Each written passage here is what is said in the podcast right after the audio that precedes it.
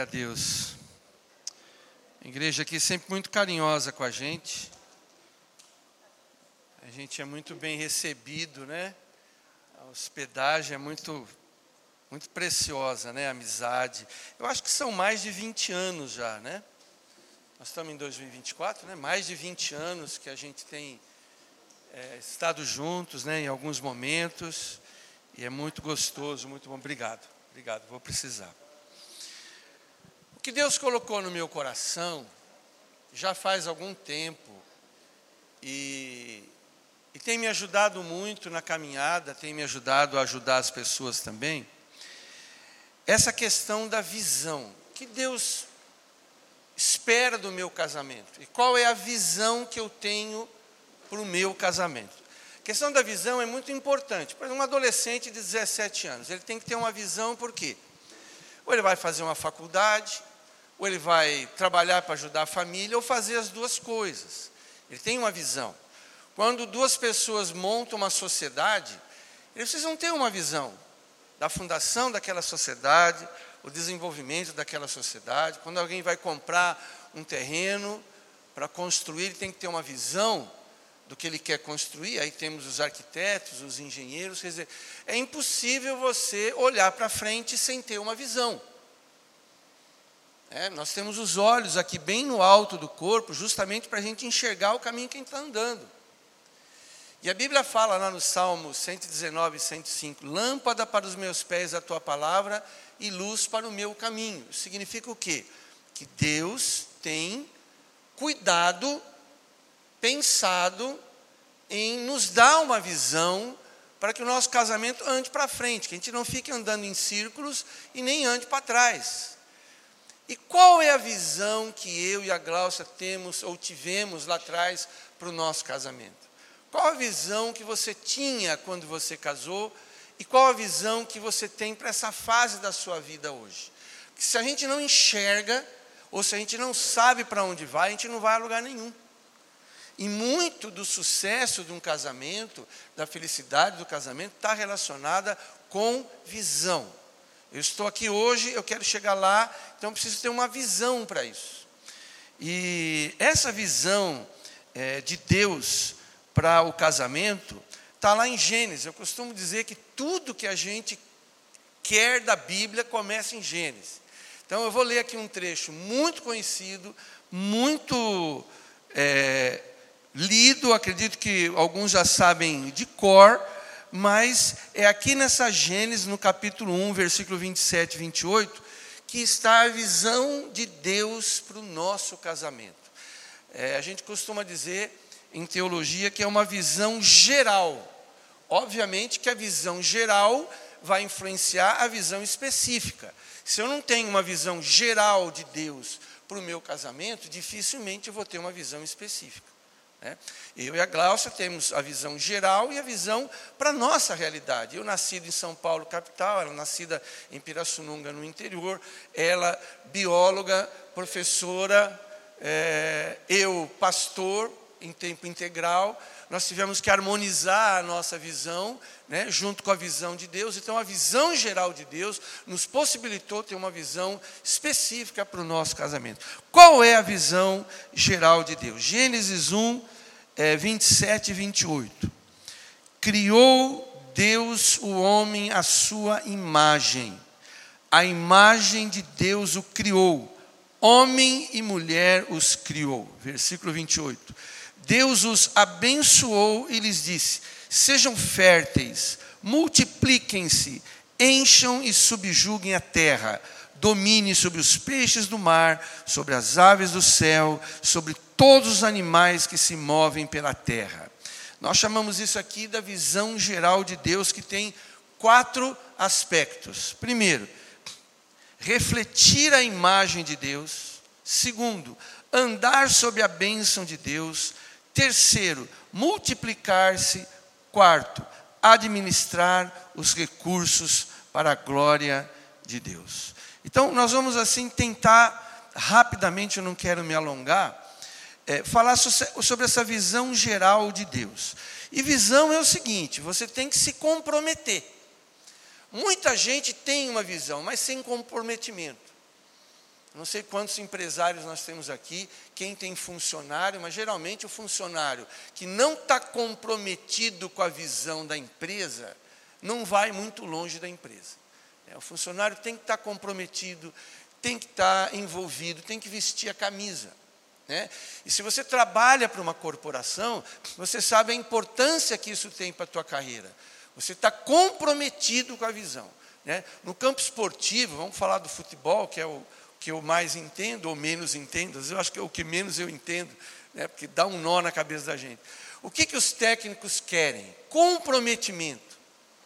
Você tem que se comprometer. A visão é essa, a ideia é essa, o esquema é esse, está tudo alinhado, tudo certinho, já está treinado, você sabe qual é a sua posição, tenha comprometimento. Então a visão de Deus, ela só vai funcionar no casamento se houver comprometimento. Então vamos lá. Primeira coisa, Deus nos criou a sua imagem e semelhança. É visão de Deus que a imagem e semelhança dele seja transferido, transmitido através do marido e da esposa. Deus é um Deus forte, a força de Deus está no homem. Deus é um Deus é, sensível, a sensibilidade de Deus está na mulher.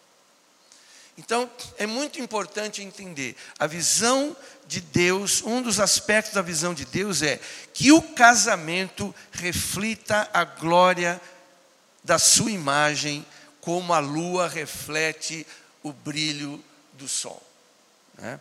Efésios capítulo 5, verso 8 e 9, desmembra um pouco mais isso aí. Porque outrora vocês eram trevas, mas agora vocês são luz no Senhor. Vivam como filhos da luz. E Deus é luz, nele não há trevas nenhuma.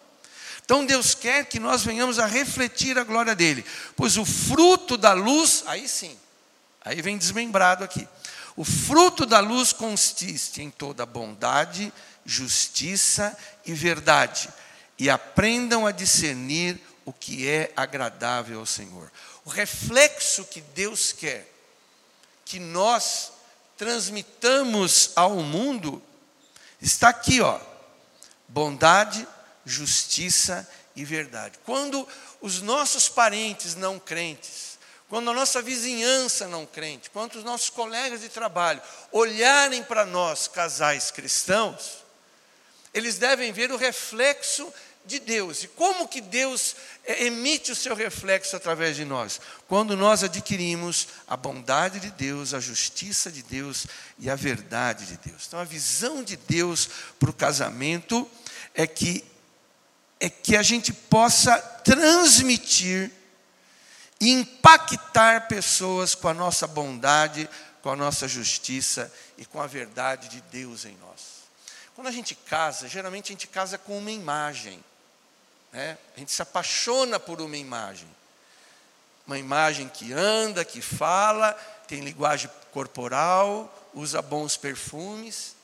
Né? Aos poucos a gente vai evoluindo de um namoro para o noivado, do noivado a gente vai ali acertando a visão de um com a visão do outro. A gente casa e aí vamos ter que é, desenvolver uma visão unificada. Então, essa visão geral de Deus tem a ver com isso, facilita as coisas para nós, benzinho.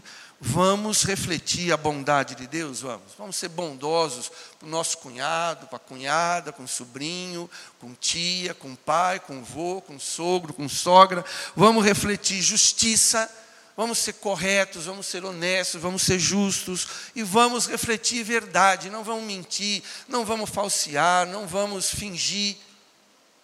Então a vontade de Deus é essa, né? A visão de Deus para o casamento tem a ver com o reflexo da bondade, da justiça e da verdade de Deus. Outra coisa que Gênesis nesse texto diz: Deus os abençoou criou a imagem dele e os abençoou. Isso significa o quê? Que nós devemos andar debaixo da, da mão de Deus, da bênção de Deus. Se alguma coisa que Deus tem prazer é estender a mão, e a gente tem que aprender a andar debaixo dessa mão. Andar debaixo da bênção de Deus não é uma coisa automática. Muita gente pensa, não, me batizei agora, beleza. Não, agora eu sou membro da igreja. Não, agora eu estou comungando, agora eu tomo ceia. Agora está tudo bem. Não. A bênção de Deus sobre a nossa vida não é automática. Está lá em Deuteronômio 28. Se atentamente ouvires a voz do Senhor teu Deus, para obedecerdes, essas bênçãos virão sobre ti e te alcançarão. Mas se não ouvires a voz do Senhor teu Deus, essas maldições virão sobre ti e te alcançarão. Então, não é automático. Quando você descobre que bênção de Deus na vida de um crente não é automática, tua vida se transforma. Eu devo buscar a Deus. Tem até uma mensagem que eu preguei em alguns lugares, as pessoas ficam de boca aberta. É, tem um salmo que diz assim: Tu és o Deus que se esconde. Se você for ler a Bíblia, de Gênesis e Apocalipse, você vai ver que Deus muitas vezes se esconde, porque é para a gente buscá-lo.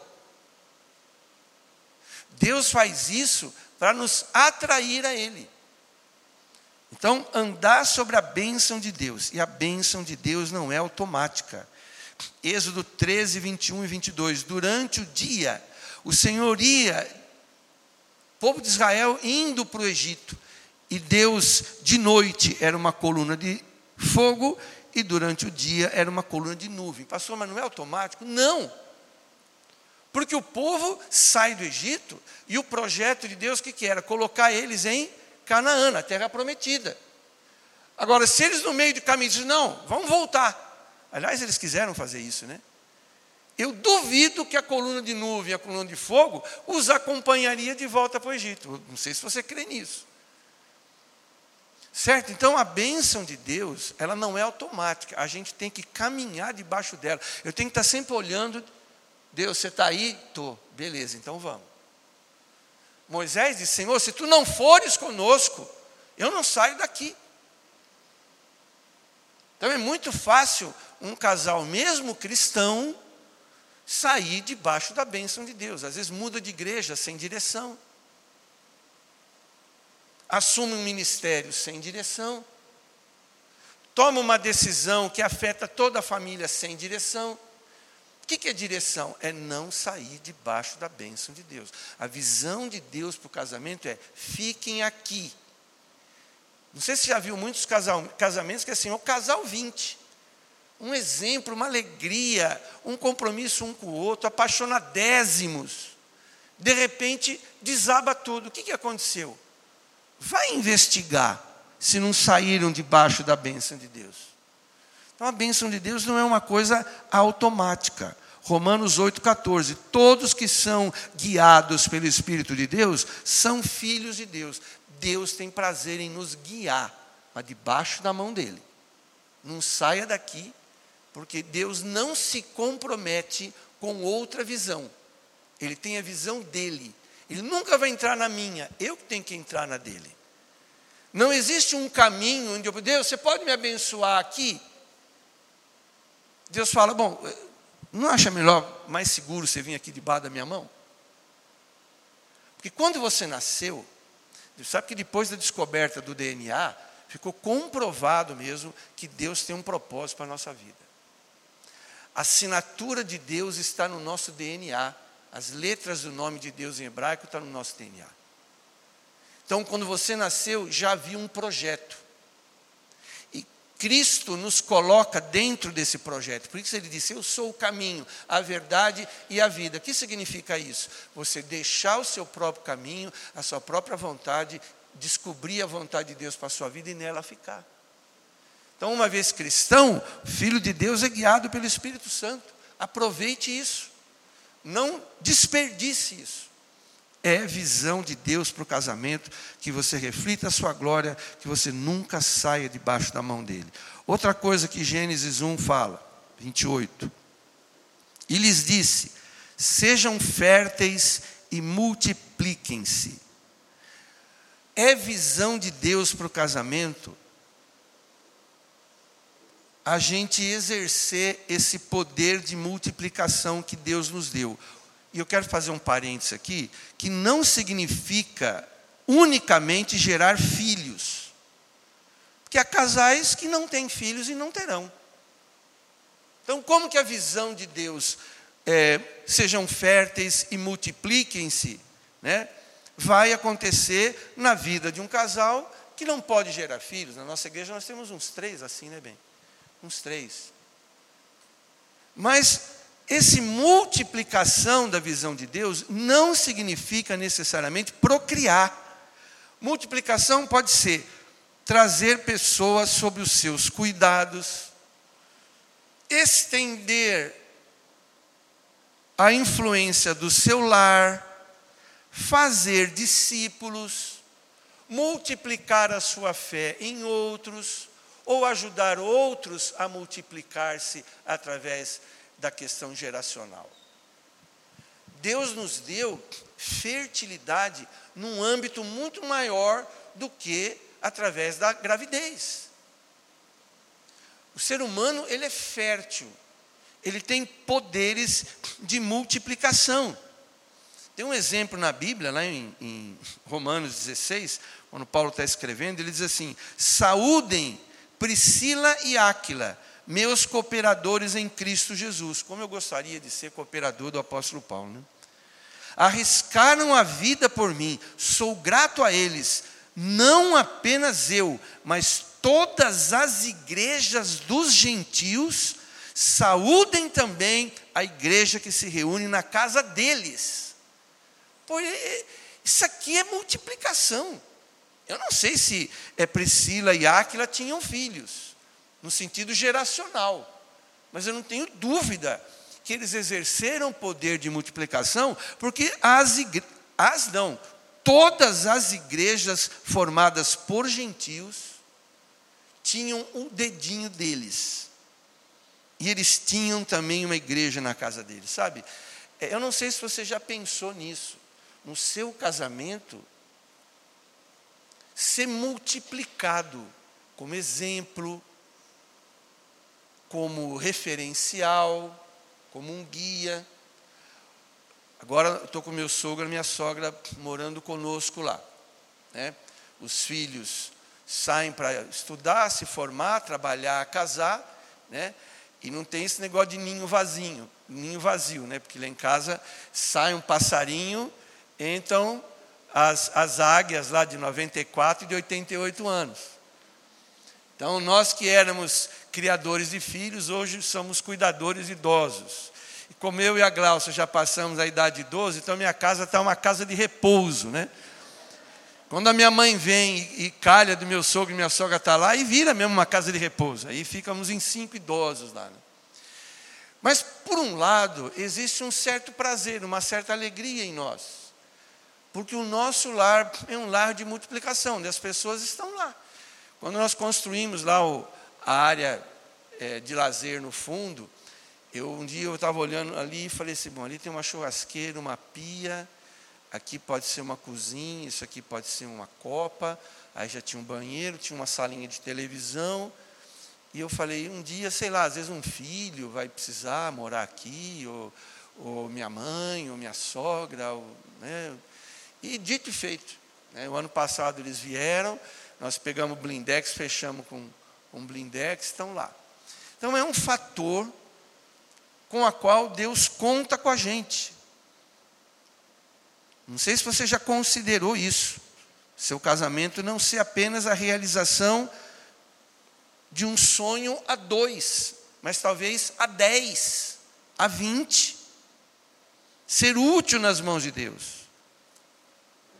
Nós tivemos um casal que foi para o Peru para servir a Deus lá. Eu viajei durante dez anos, todo ano para lá.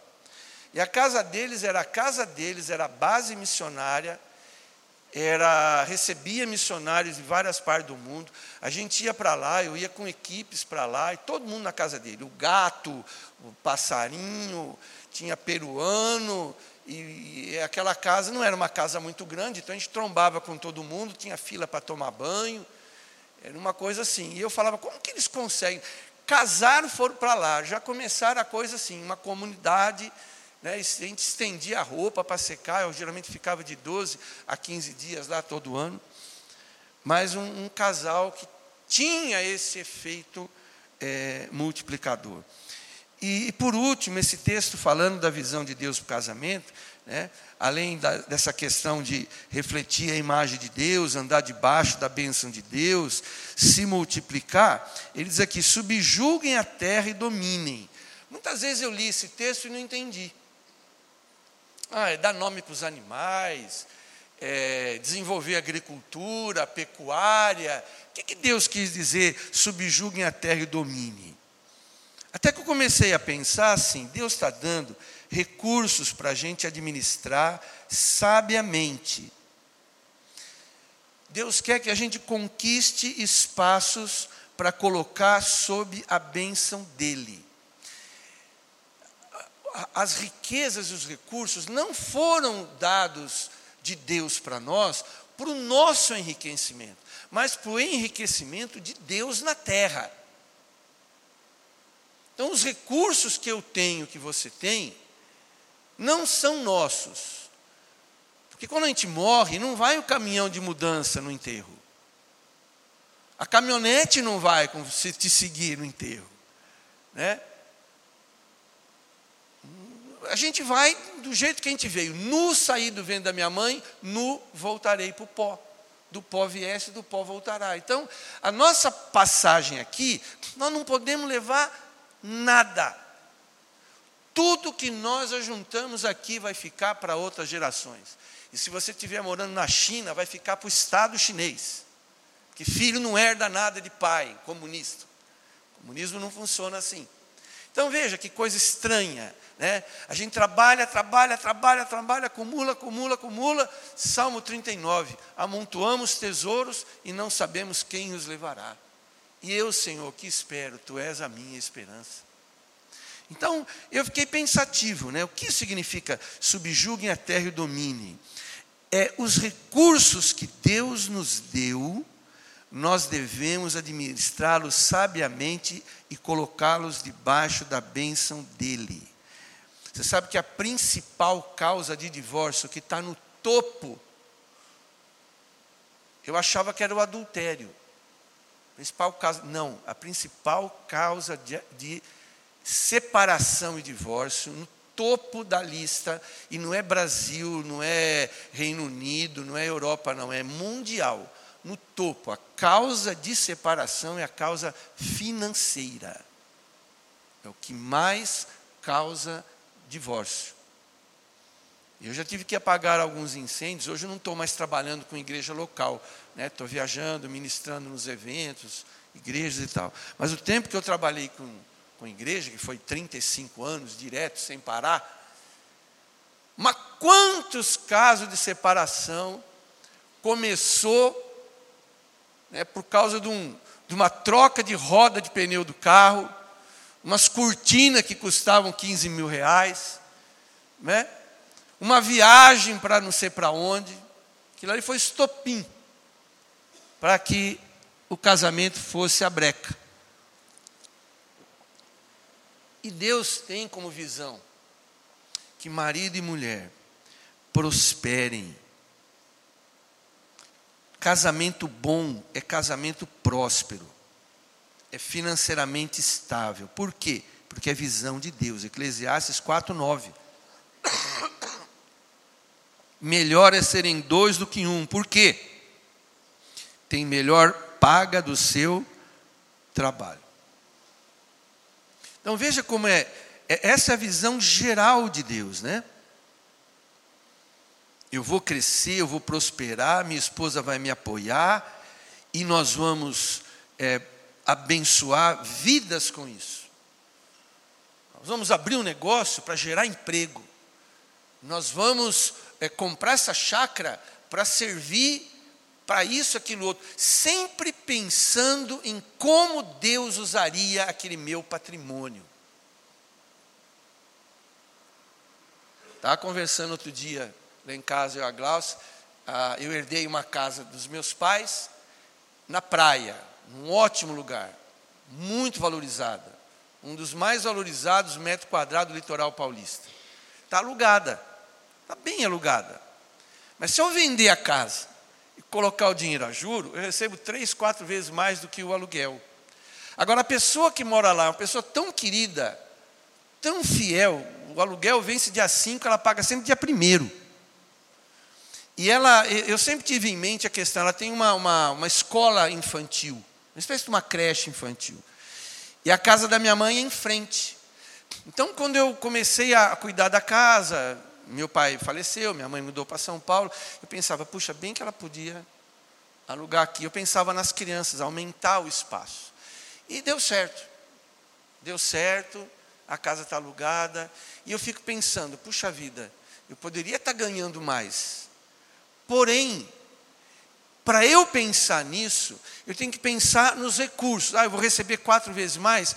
Como esse recurso eu vou possibilitar que Deus seja glorificado e eu administre isso de modo que outros venham a ser abençoados, tanto quanto ela está sendo abençoada. Sabe, a gente perdeu um pouco aquela visão é, egocêntrica ou antropocêntrica e lembrar que Deus nos criou para isso. John Wesley dizia o seguinte: ganhe o máximo que você puder, economize o máximo que você puder e doe e abençoe com o máximo que você puder. O dinheiro é feito para girar. É girando que ele produz vida. Então, essa é a visão de Deus. A probabilidade de vocês crescerem financeiramente sendo casados é muito maior do que se fossem solteiros. Amém. Todo mundo acredita nisso. Então, vocês precisam explorar isso ao máximo porque se trata de uma visão de Deus para o casamento. Né? Amém? Então, concluindo, essa é a visão de Deus para nós, né?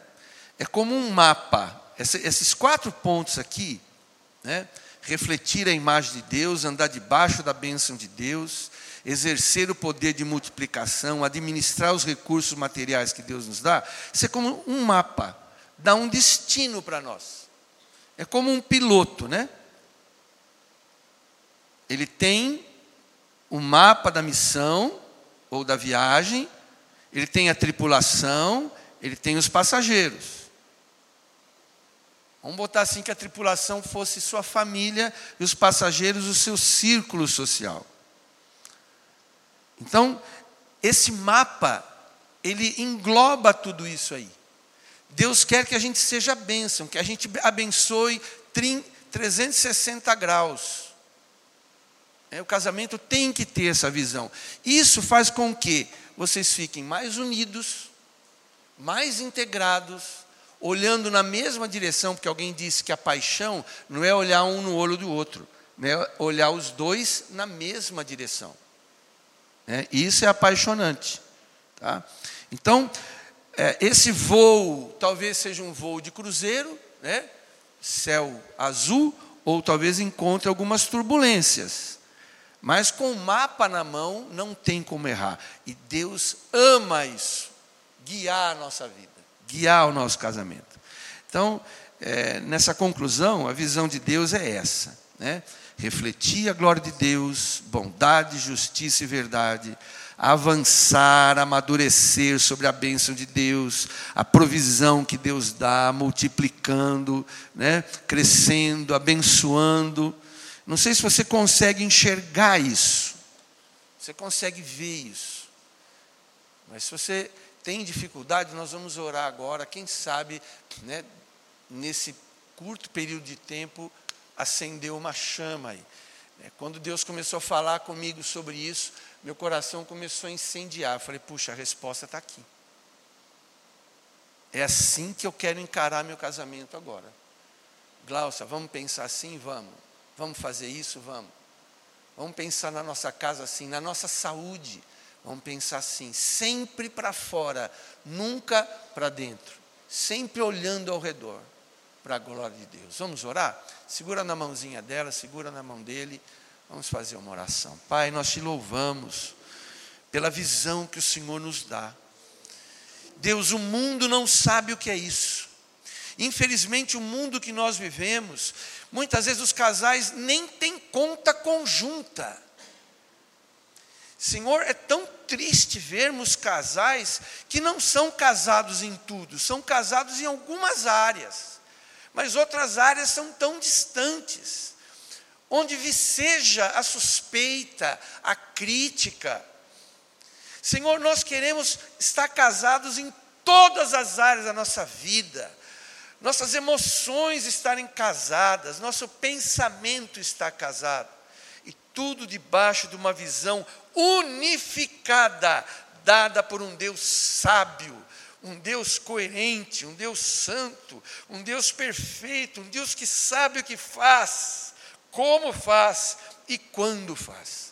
Senhor, nós te louvamos pelo livro do Gênesis, o livro dos começos, aonde tudo começou. E nós estamos aqui há quase 10 mil anos depois do Gênesis, falando da visão que o Senhor deu lá atrás, que se aplica 100% nos nossos dias. Isso é milagre do Senhor. Só pelo Espírito Santo nós podemos receber isso. E nós te louvamos por ele. Que a bênção do Senhor seja sobre cada um dos homens e mulheres aqui. Eu os abençoo em nome de Jesus. Faze-os enxergar. Abre os nossos olhos para que possamos contemplar as maravilhas da tua lei. Abra a nossa mente para abrigar essa visão. Abra o nosso coração para nos comprometermos com essa visão e nos coloque em movimento pelo poder do teu Espírito Santo. Que essa noite seja uma noite de revelação. Acende uma luz na escuridão da nossa vida, ou até mesmo do nosso casamento. E reina em nós. Nós te pedimos em nome de Jesus. Amém. E amém, Senhor. Glória a Jesus, né?